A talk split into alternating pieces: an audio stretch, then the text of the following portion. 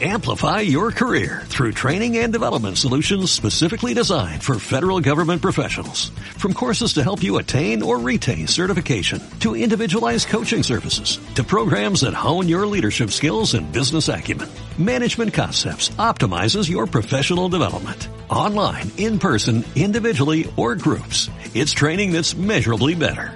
Learn more at managementconcepts.com. That's managementconcepts.com. ¿Estás cansado de oír siempre lo mismo y escuchar la misma canción una y otra vez? Pues te damos la bienvenida a los podcasts de Autentia Desarrollo, donde os acercamos las mejores charlas técnicas de la comunidad. Conferencia Agile Spain 2016. User Center Analysis and Design in Agile, by Fatma Jurek and Nasli Theren. I'm coming from Istanbul and I'm working as a business analyst at ThoughtWorks Turkey. And my name is Nazlı Ceren Bin and as you can see, my name is very long, so if you are ever to tell me anything, you can just call me Naz, it's easier.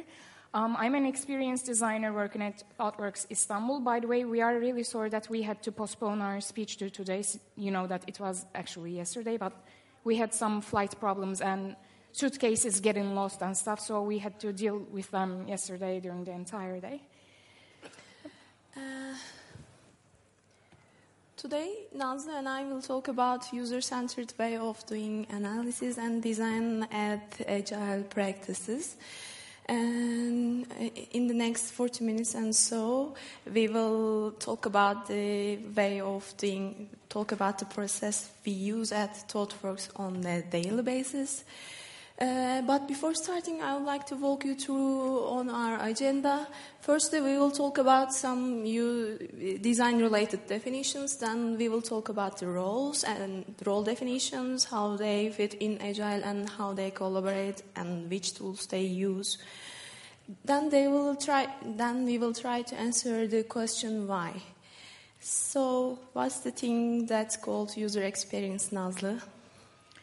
Experience design or user experience are things that people talk about all the time, uh, and you might think that they actually know what they are talking about, but uh, experience shows that they actually don't most of the time. Uh, experience design is designing products, services, environments, engagements, interactions, events, journeys, having the user um, in your focus, and you should also consider cultural relevance as well. And here, cultural relevance is really important because that um, has a huge impact on why people choose certain things, why they like some things, and why they hate certain things as well. And when it comes to user experience, there is a definition there, but I want to talk about first what it is not. Um, designing a website or an app is definitely not being a user experience designer. It's not enough to be a user experience designer because um, for user experience design, you need to know that you are actually designing a system which is a part of an ecosystem. And if you are not aware of this ecosystem situation, you are just designing another app or another website that should be integrated with other things, but it is not. So it's one of those other thousands of applications that don't connect with each other, that don't talk to each other, uh, we have all, um, so many of them on our phones. We use them for a week or so, and then we realize that they don't actually do much, so we stop using them. Another thing that I'm going to talk about is user centered design. Since I'm a user experience designer, of course, I'm using user centered design approaches to do so. User centered design is understanding what your user wants, why they want certain things, and what might change if, there, if those needs were to met and what they would change in the products and services that uh, you are designing, you are offering to them. And we use this approach, of course, on a daily basis in our design practice. This subject is my favorite among all. Design thinking is really important for all of us, not only for designers, but for non designers as well. If you are solving any type of problem, this is one tool that you should be having in your toolkit because it shows you how to tackle um, wicked real world problems. And the reason why UX design can be fit in an agile environment is it's because we are using design thinking because you, are going to see that it's, re- it's really similar to agile in terms of process it's iterative it's highly collaborative um, it's highly empathic so you get to know your user very well also it's easily adaptable and scalable. This is the process of design thinking. Um, we start with empathizing with our user. We run certain activities to do so and here we try to know what they need and what they want so that we can create real um, solutions for their problems. In the second phase, we get into the define phase and we start analyzing the data and the insights that we collect from our, I don't want to say test subjects, but interviewees, let's say, that we observed and interviewed, interviewed in the first phase. And we collect certain things like um, our users, their needs, the insights, and all of the exercises and everything that we collected, the findings that we collected in the first phase. And we run certain activities there as well. Uh, we start creating patterns. We generally create, the, we always create the empathy map in the first phase, but we analyze it further in the second phase, and we also start creating our initial journey maps. In the third phase, which is the ideation phase, we start exploring possible solutions for the problems and we start early sketches. We start um, having design collaboration studios with the entire team, not only the XDs, but also the developers, QAs, BAs, everyone PO.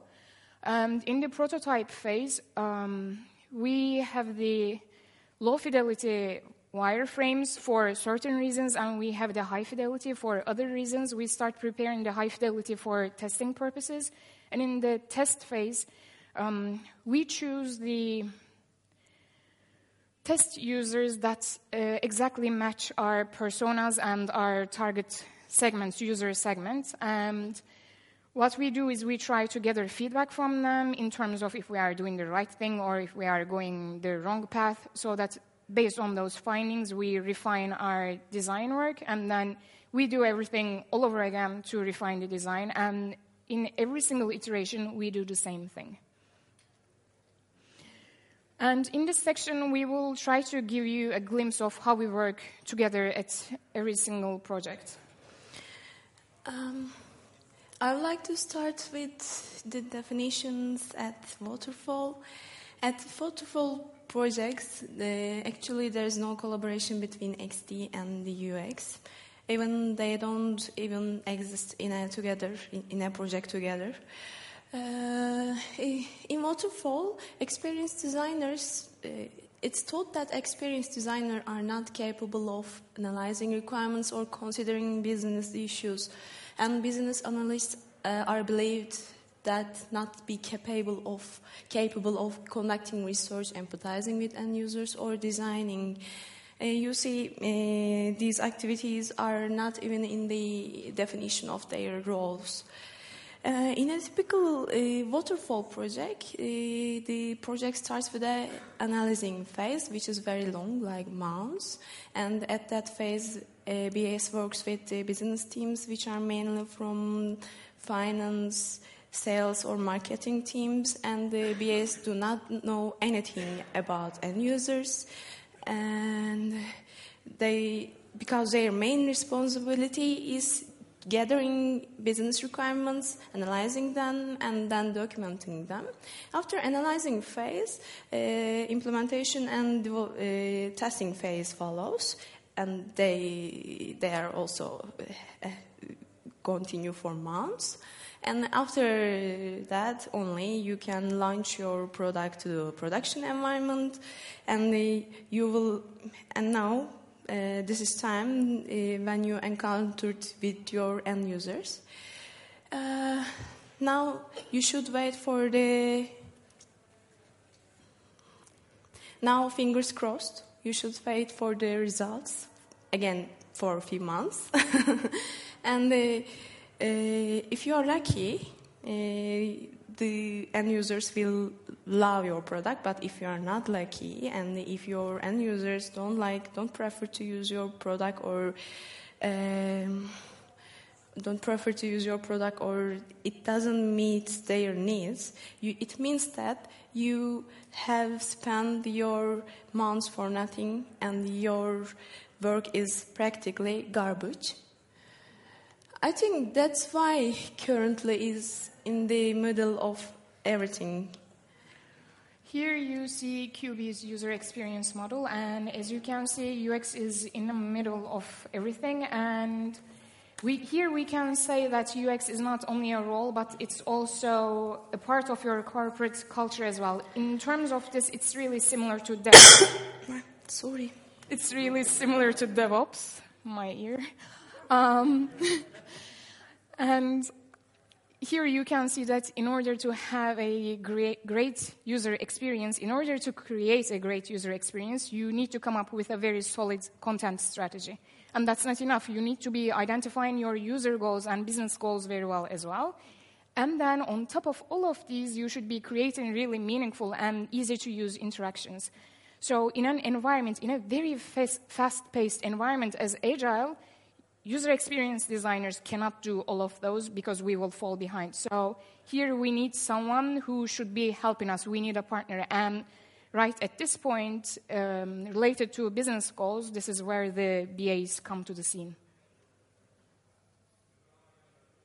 And I would like to talk about the business goals part of the spectrum.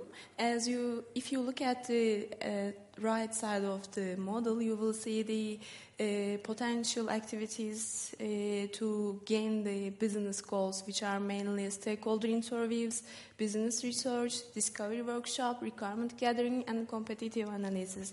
And yes, these are the main responsibilities of BA in a user-centered design methodology.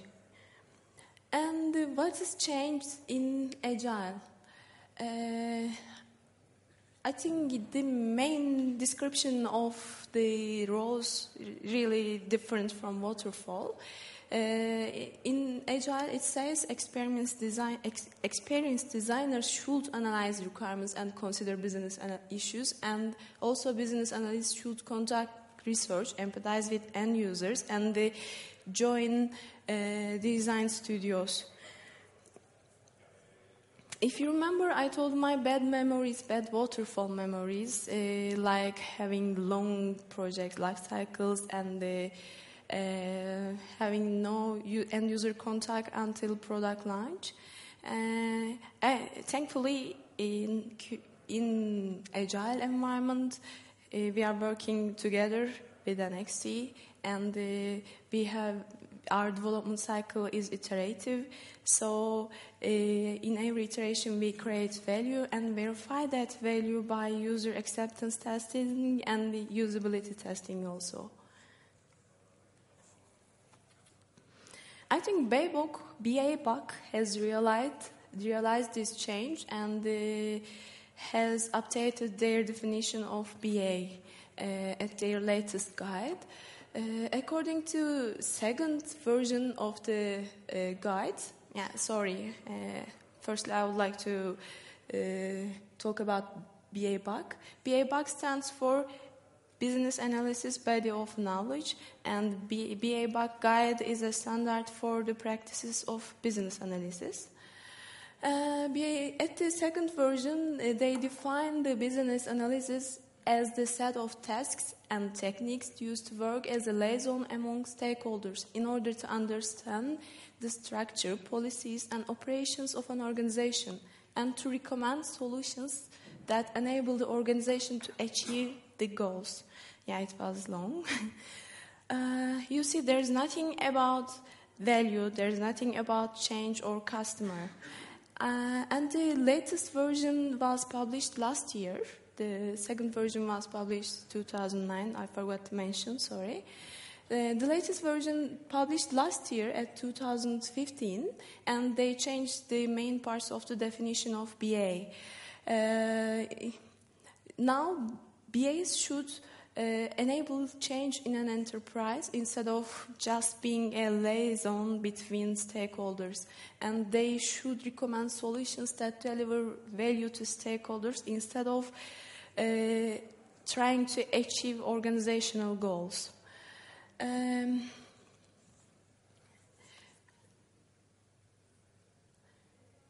yeah, you see, uh, BAs are not the po- passive requirement gathering roles anymore. They are playing important role uh, at organizational change and the gathering value for customers. And now we will talk about the. Um, now we will talk about how we are dependent on each other and how the roles are intertwined.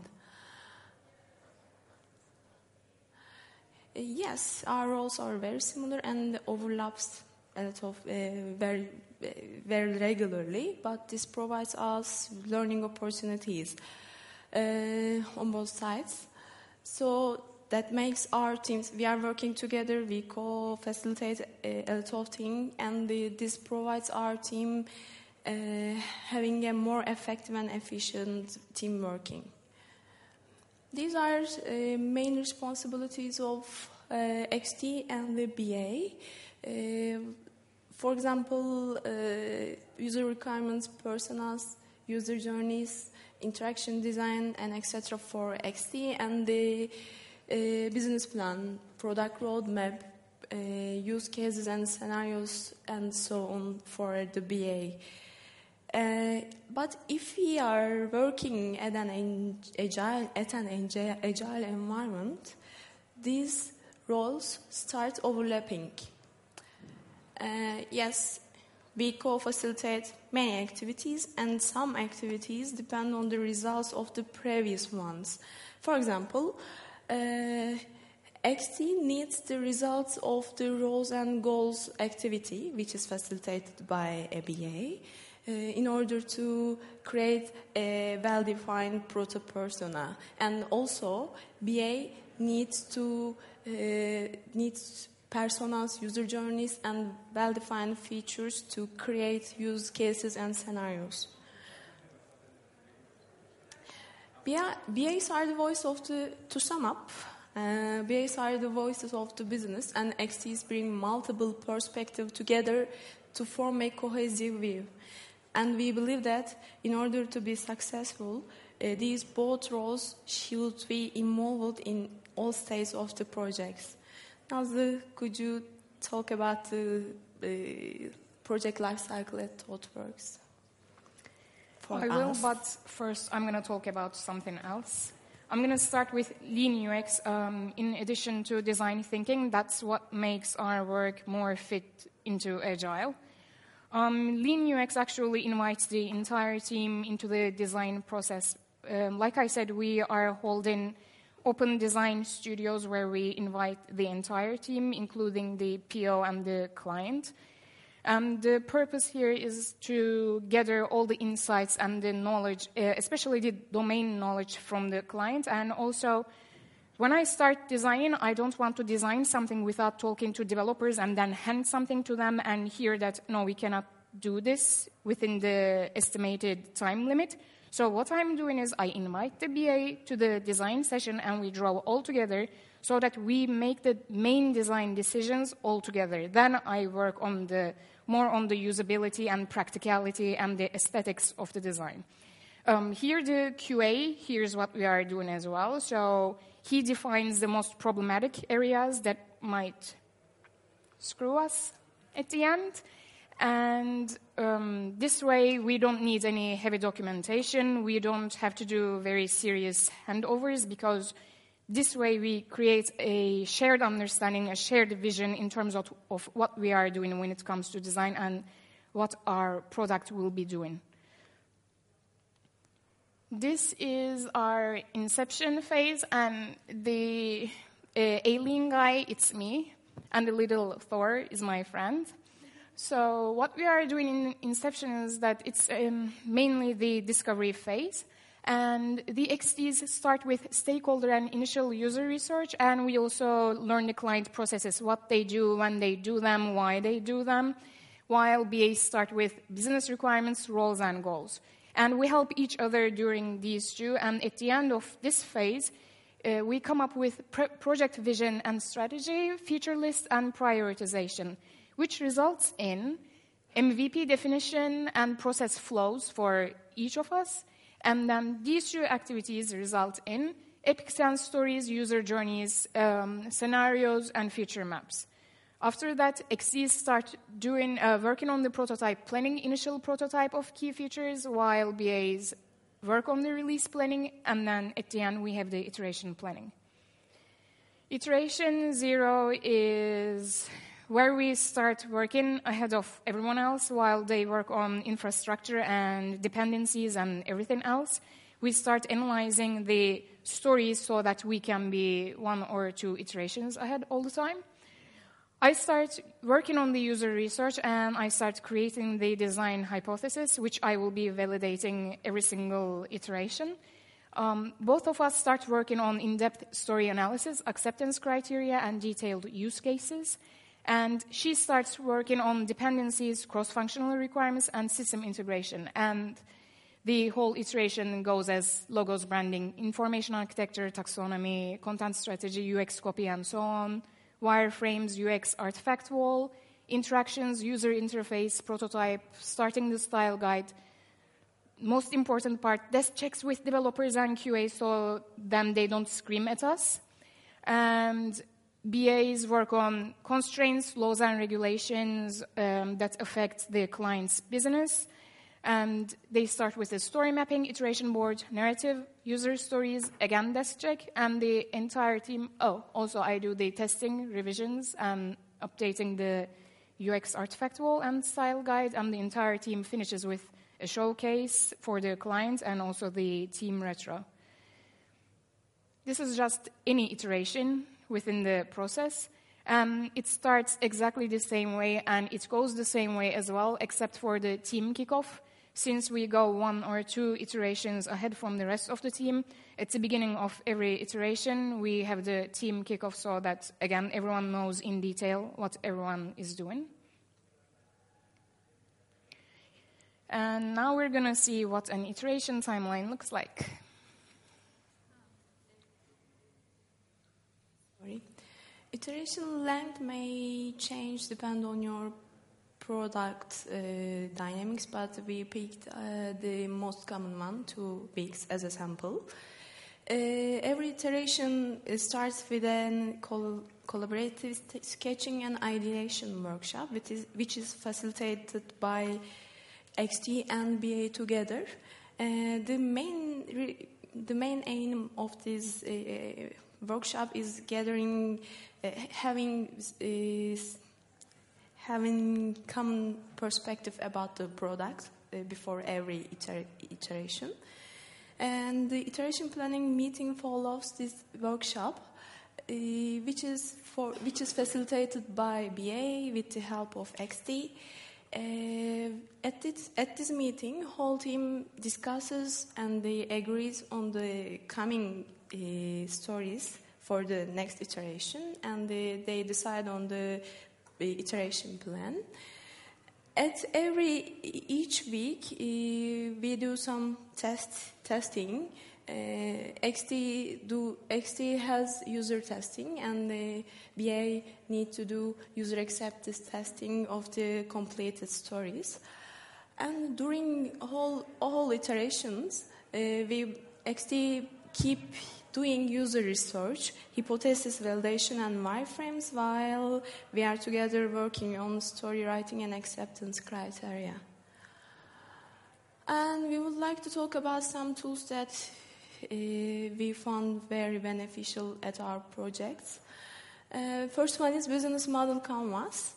Um, we will, and it's, it's a strategic management and the lean startup template for creating, defining new business models, or just documenting the existing ones. Uh, it has a, it's a visual chart uh, with elements describing customers, uh, finances, uh, value proposition, and the uh, infrastructure of your product.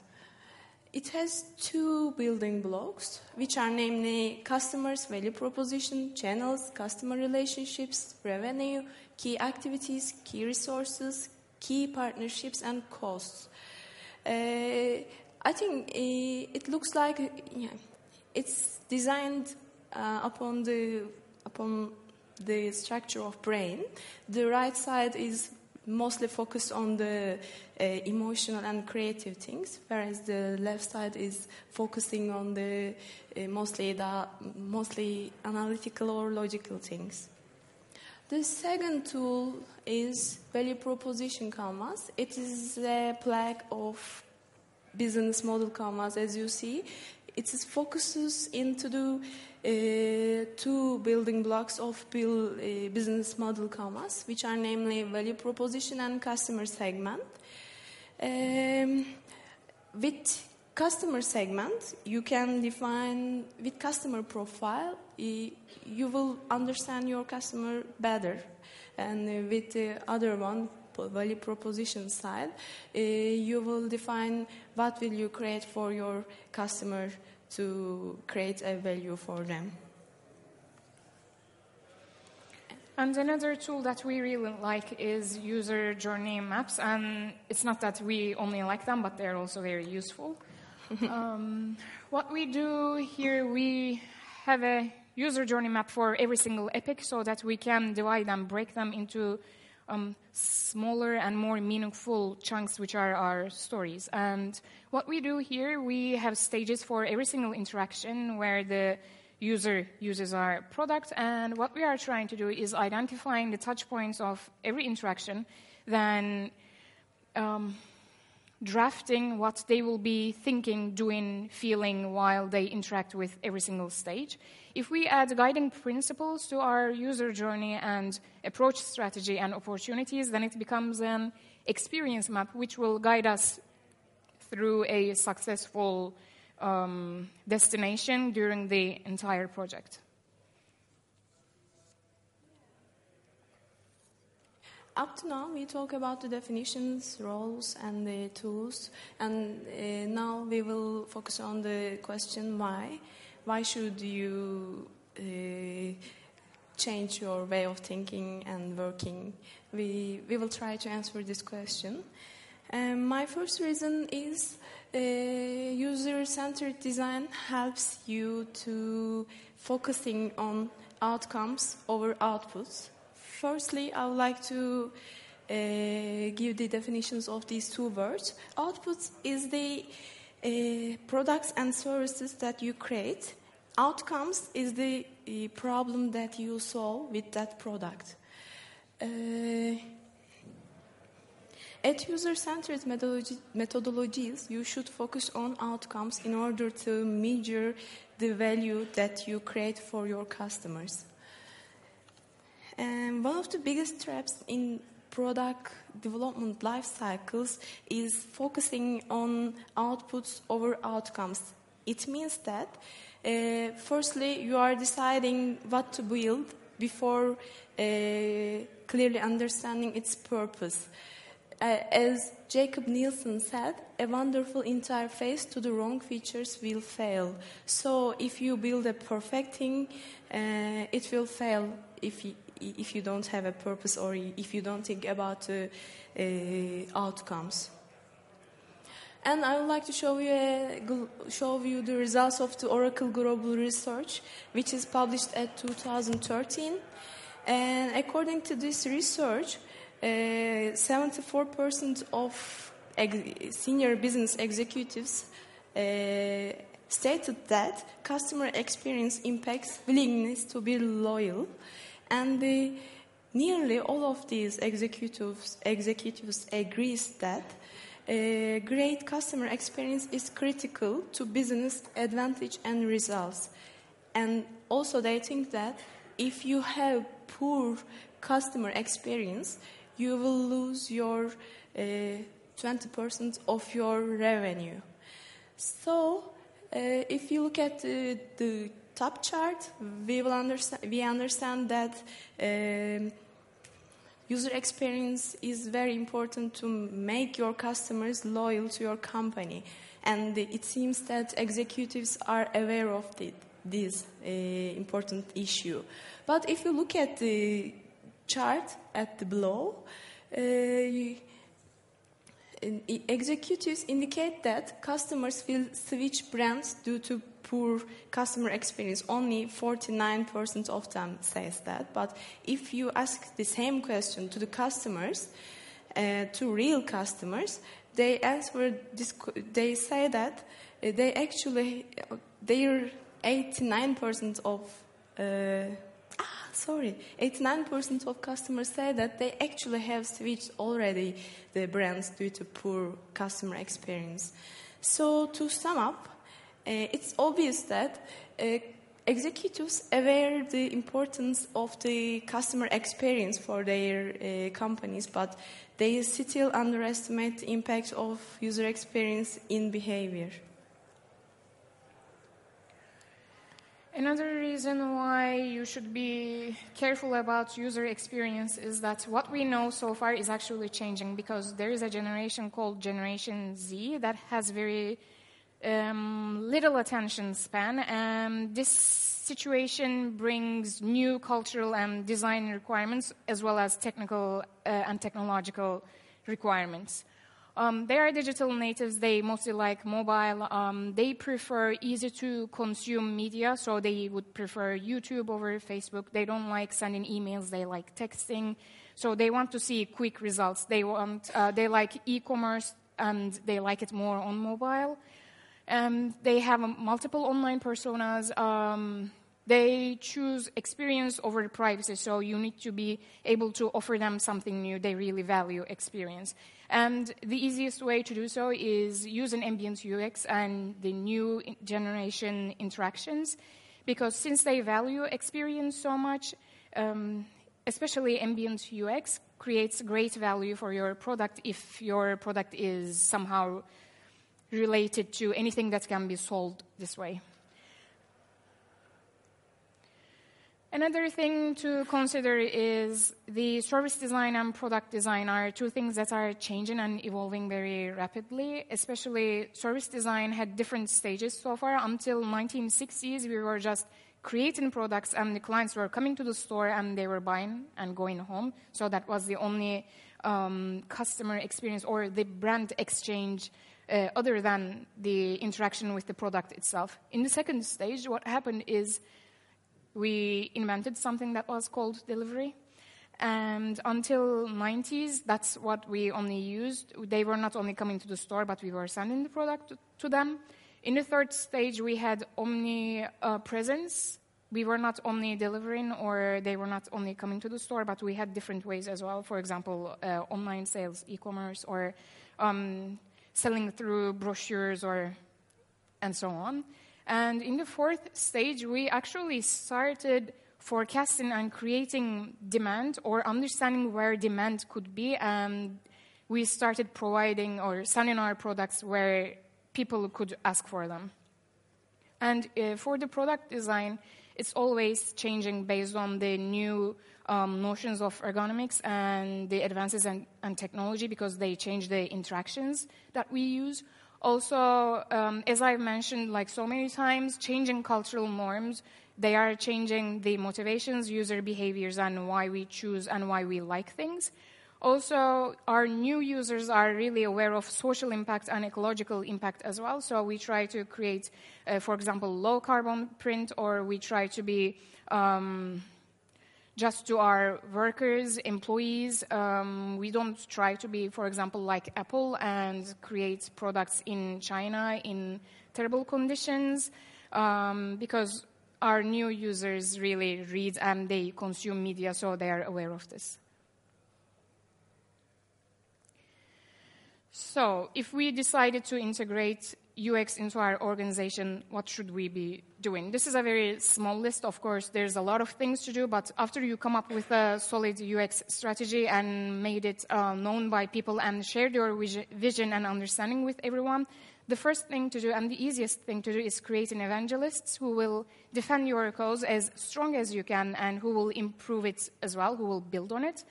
And um, you need to make user experience a part of your business and corporate culture because it should be a part of your mission, mission vision, and values. And it's good to have everyone on board that um, they would walk on the same path with you. And it also creates a sense of ownership as well so that you ensure higher quality products and services.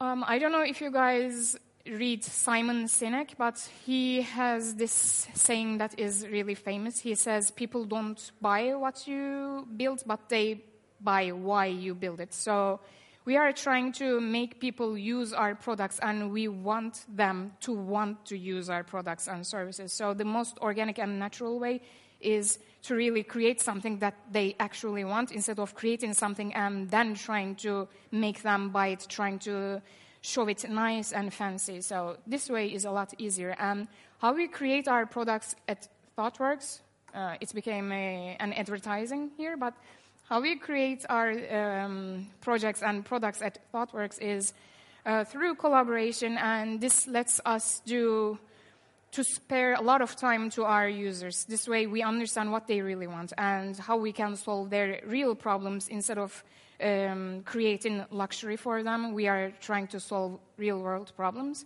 And I really think that good UX and good service design is a teamwork, and everyone should be understanding how important it is, um, how important teamwork is. So we are on the so- same boat together, and we are really happy to be working together. And we are also really happy that you are here to hear our talk. That's the end of it. So here are contact info. Also, if you can leave feedback there. I guess this is the right link, I hope. okay, so thank you.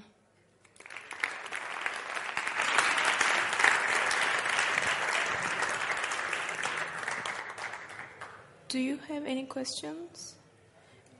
But fast, okay.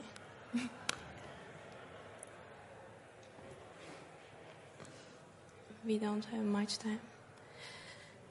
Oh, also, in case anyone is interested in the Barcelona office, we are hiring. Thank you, first of all. Um, my question is the, regarding the number of BAs versus the number of XDs. In one team or at the office, or Specifically the office and then translated to other companies? Because actually we have like a much smaller UX team and a lot of BAs. So we're experiencing issues there. So what's your ideas on, Yeah. on this? What we're doing is having the same number of XDs and BAs, if Yeah. possible, at every single project because we try to have all of the roles at every single project. So it's really important to have an equal number of them, especially since they are collaborating. Yeah. If there's no BA, I cannot collaborate with anybody. Any more questions?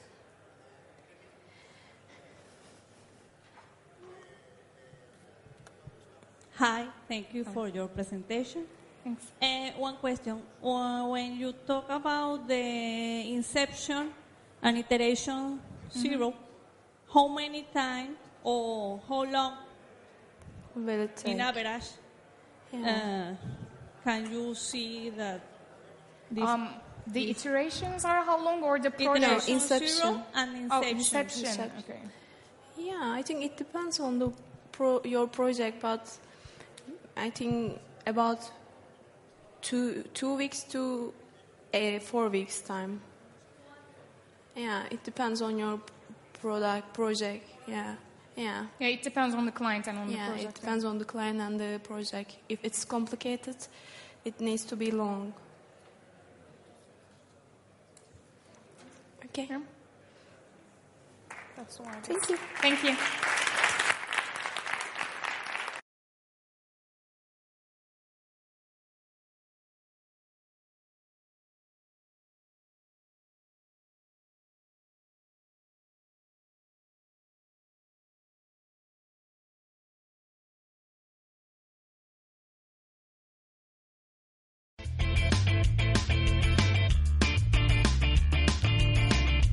Si te ha gustado el podcast y quieres estar a la última en tecnología, suscríbete a nuestro canal de iVoox y escúchanos donde quieras. Para más información, autentia.com.